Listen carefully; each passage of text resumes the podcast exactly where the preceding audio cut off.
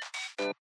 Esto es Kit de Supervivencia para Guionistas. Un podcast sobre escritura para guionistas y aspirantes. Acá vas a encontrar un compendio de herramientas y recursos para ayudarte en el peligroso camino de convertirte en escritor. Desde teoría, consejos y reviews hasta experiencias personales que nos han ayudado a mejorar nuestro trabajo y sobre todo a no tirar la toalla. Cada semana un nuevo episodio, cada episodio algo que esperamos te sirva. Así que si crees que podemos ayudarte a mejorar tu escritura, a construir tu carrera, a darte el empujón que te falta o simplemente quieres pasar el rato escuchando cómo tratamos de sobrevivir en este mundo cruel, no dejes de suscribirte. Y si conoces a alguien a quien le pueda interesar este podcast, no olvides recomendarnos. Arrancamos. Bueno, estaría bueno hablar de la peli que vimos anoche. Mejor no. Anoche vimos Horse Girl. La chica que ama los caballos, o la mujer que ama los caballos, O la chica- joven que ama los caballos. O la chica que amaba los caballos. Está en Netflix. Y es bastante rara. ¿Qué te pareció a vos? O sea, yo creo que nos gustó a los dos, pero vos que aparte no viste ningún análisis después de ver la película como suelo hacer yo, ¿qué, qué, qué te quedó en la cabeza? A mí me cuestan mucho las películas, yo soy muy, yo soy muy clásica.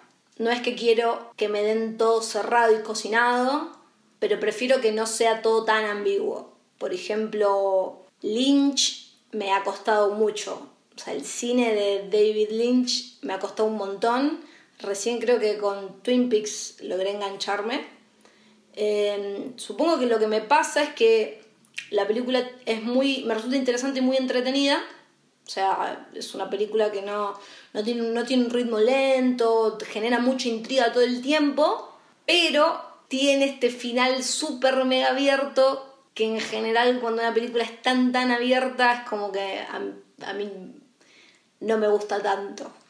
De hecho, prefiero, prefiero quizás que seas más ambiguo durante, durante la historia, durante la película y los cierres, a que seas muy específico y concreto y me plantees un montón de posibilidades y me hagas entrar en este juego de que, de que esto no va a quedar abierto y después me dejas con, con la historia abierta y yo no sé qué pensar. Igual, resumámoslo en una frase como para explicar un poco qué es la película o de qué se trata. Si bien, por supuesto, si a alguno le interesa, simplemente ve el tráiler, aunque no sé qué tanto lo va a ayudar. Pero esta película es de una chica que es raptada por extraterrestres. Básicamente es- lo que nos dice el tráiler. Eso es lo que dice el tráiler. Yo creo que nosotros vimos el tráiler y el tráiler te plantea una chica que es un poco rara, retraída y empieza a tener algunos episodios tipo unos blackouts, unas pequeñas lagunas mentales y se abre como la hipótesis de que la pueden estar raptando los extraterrestres. Creo, creo que en ese momento del tráiler dijiste, bueno, ya fue sacar el tráiler y pongámosle y veámosla. O sea, ciertamente el elemento de quizás es una chica a la que la están secuestrando, abduciendo los extraterrestres era como el, el elemento interesante y creo que es el elemento que menos explora en realidad. A ver, y obviamente sin entrar en territorio de spoilers, aunque difícil spoiler esta peli. Sí, a mí sin duda me enganchó, eh, bueno, a mí me encanta la ciencia ficción y el, el- como decía Jess, el trailer te muestra a una chica que tiene una vida normal y mundana, empieza a tener episodios y pareciera que hay extraterrestres involucrados. Premisa que no es nueva ni original, pero bueno, eh, Pero tiene, tiene de protagonista a la chica, a Ruth de. Glow, a la actriz de Glow. que si supiera cuál es el nombre, Pero bueno, nosotros somos, somos fans de Glow, es una serie que nos gusta mucho y, y esta actriz creo que, creo que logra que el personaje de Ruth te caiga mal, con lo cual eso claramente habla de su, de su buena performance actoral. Alison Brie es la actriz que hace de Ruth en, en Glow y acá se llama Sara. Te lo dije anoche mientras mirábamos la película. Creo que, que ella esté en el papel protagónico. A mí me, me convenció, me dejó tranquilo. O sea, es una peli rara.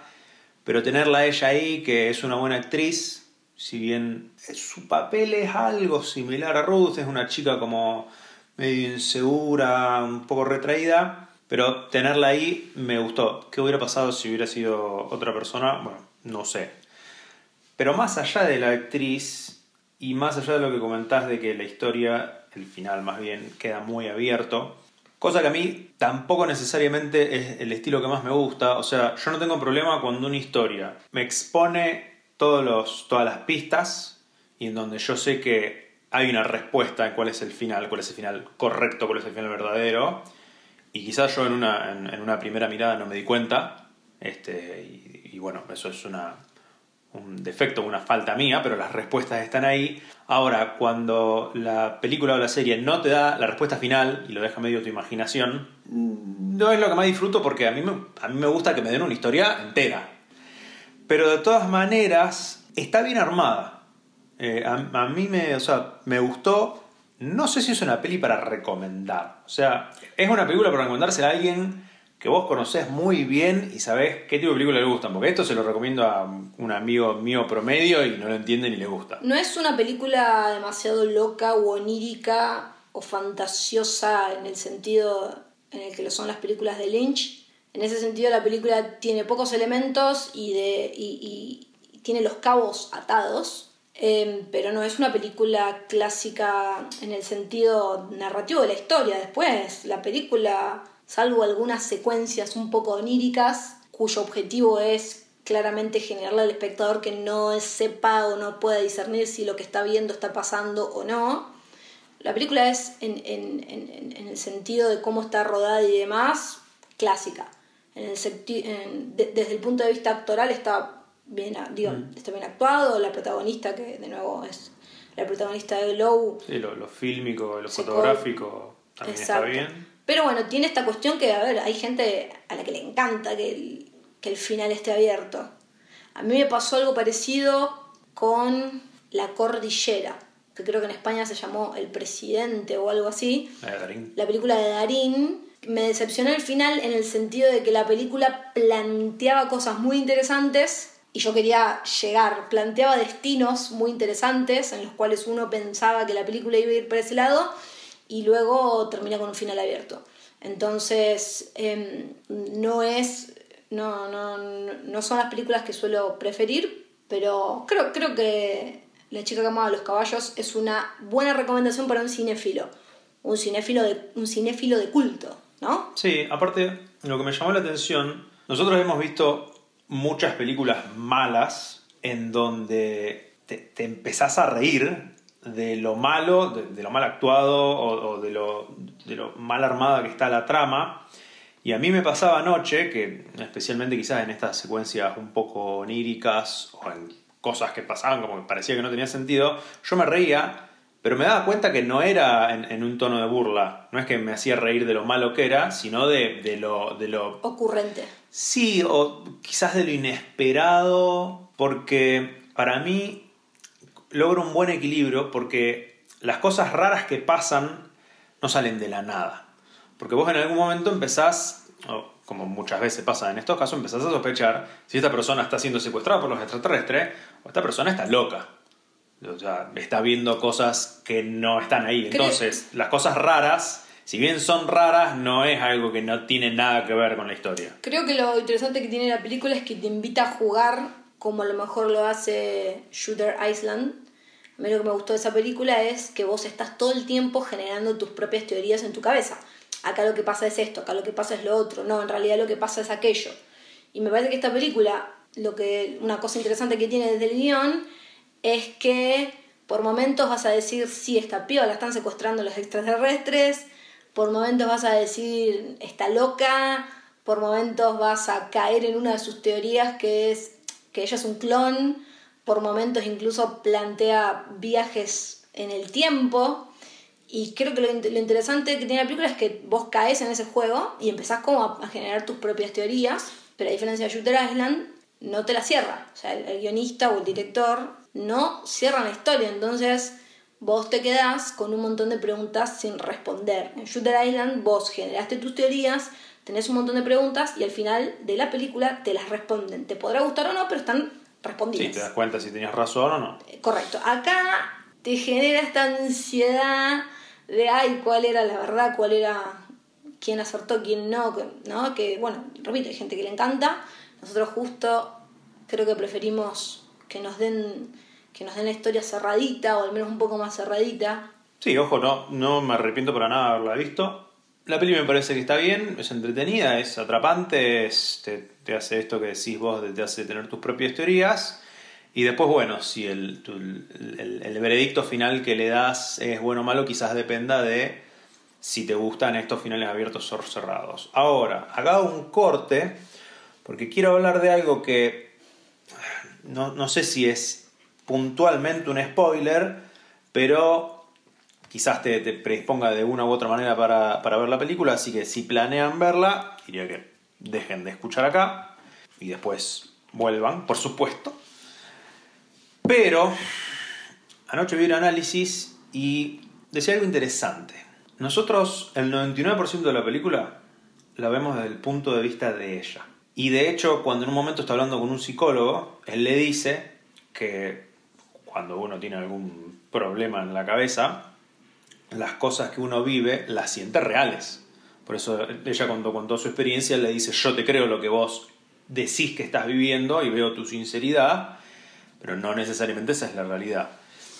Entonces, a mí me da la impresión, después de ver la vista, después de pensar un poco, de ver estos análisis, quizás como hablamos justo en el, podcast, en la teoría del tema, es, me parece que esta película es ver desde el punto de vista de una persona que claramente tiene algún problema mental, cómo vive las cosas. Y me parece que justamente eso es lo que te lleva después a no saber cuál es la realidad, no saber cuál es la respuesta, porque la persona que está loca no la tiene. De hecho, ese 1% en donde no vemos las cosas desde la perspectiva de Sara es al principio de la película, cuando está con su jefa ahí en, el negocio donde trabaja, y su jefa, vemos desde el punto de vista de la jefa, su jefa ve por la ventana un caballo que pasa. Eso no lo, eso no lo ve la protagonista, eso lo ve su jefa. Que te genera más, más dudas que respuestas, porque de hecho juega otra vez con este tema de si es un viaje en el tiempo y si son dos personas que están en el mismo lugar en Sí, sí, porque el caballo que la jefa ve al principio de la película es el caballo que ella libera al final de la película. Entonces, si la jefa está viendo el caballo, quiere decir que junto al caballo está ella, pero ella también está junto a su jefa. Entonces, acá es donde eh, la película con un, ni siquiera te diría una escena, con un plano básicamente, te vuelve a abrir la pregunta, ¿esta piba está loca o no?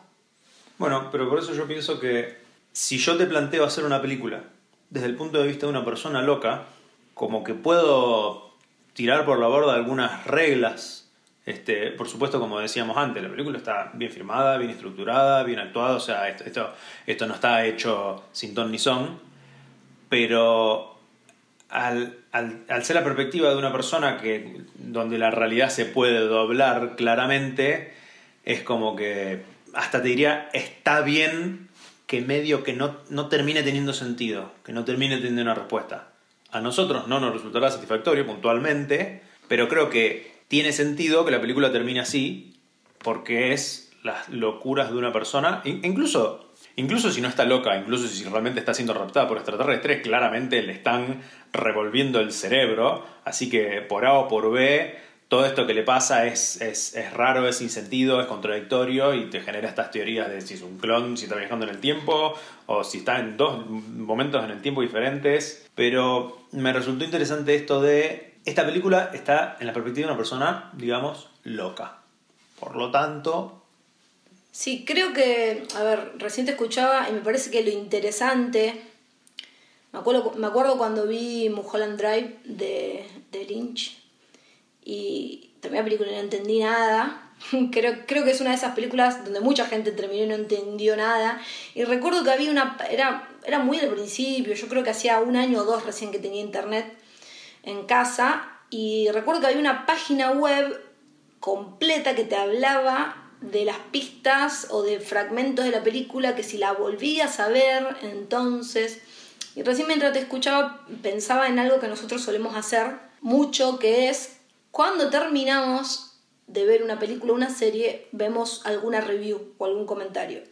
Obviamente hay series y películas que te invitan más a hacer eso y hay series y películas que te invitan menos. En general cuando nosotros consideramos que, que nos falta terminar de captar algo, casi automáticamente cuando terminemos de ver la película o la serie buscamos una review. Y pensaba que ha cambiado mucho la forma de consumir contenido. ¿En qué sentido? Seguimos yendo al cine o seguimos viendo lo que vemos, las series y demás en casa, pero ahora tenemos la posibilidad, que no existía al menos de esta forma cuando yo vi Mulholland Drive, de buscar en internet todas estas interpretaciones que de alguna forma terminan de completar la obra original. Em, yo siempre renegué mucho de, de, los festivales de cine donde los intelectuales se juntan a hablar de qué significa la película, porque para mí eso está alejado del espectador. El festival pretencioso de cine a donde van los grandes críticos y grandes guionistas, ahí no está el espectador y me parece, o al menos es mi forma de verlo, nosotros hacemos cine, hacemos cine o queremos hacer cine, o queremos contar historias para el espectador. A mí me interesa saber qué piensa una persona, no sé, como yo, digamos, qué piensa un amigo, qué piensa mi mamá, mi papá, o sea, me parece que lo interesante es qué hace el público con, con este tipo de historias. Y lo que está sucediendo ahora es que la forma de consumir contenido ha cambiado en el sentido en el que cómo podemos completar el contenido que vemos. Tenemos acceso desde internet a montones de reviews, de opiniones, de críticas, pero no solo críticas desde me gustó o no me gustó, sino esto, interpretaciones.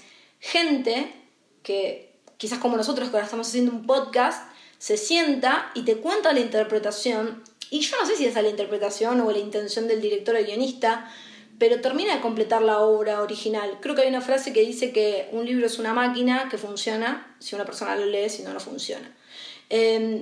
Eh, y me parece interesante ver cómo se completa el sentido y el significado de una película más allá de la película en sí. Entonces, más allá de los intelectuales que se juntan en un festival y termina la, la proyección y hablan de qué significa la película, hay gente, el espectador está pudiendo hacer eso y compartirlo con cientos de miles de personas.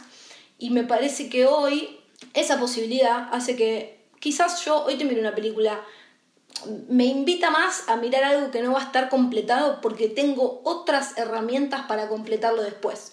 Me interesa saber qué opina o cómo otra persona que puedo ver en un canal de YouTube o puedo escuchar en un podcast me completa lo que vi. Porque en definitiva me va a dejar pensando más allá de, la película misma. Entonces, nada, es una forma que me parece que se está creciendo mucho en los últimos años y me parece muy interesante porque trasciende los límites mismos de la obra. Aunque me parece que es la versión gamer de no poder pasar un nivel y buscar un, una guía online. Un poco trampa. No sé si es trampa, porque yo he hecho eso que vos decís y lo haces a, lo haces a mitad del juego. O sea, a mitad del juego no puedes pasar un nivel y, bueno, y buscas la trampa y seguís.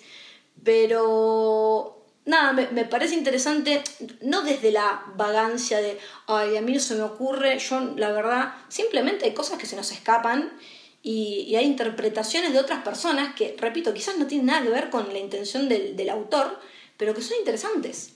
Entonces a veces, a veces termina siendo más interesante escuchar, ver una review de 20 minutos de una persona que ve la película, porque te, te genera esto de, nosotros estamos pensando, estamos hablando de qué interesante una película desde el punto de vista de una persona loca, eh, y quizás no sé si esa era la idea del, del director que hizo La chica que amaba a los caballos, pero estamos hablando de eso y esta retroalimentación de, de, contenidos que hablan sobre un mismo contenido, nada, me parece, repito, súper interesante.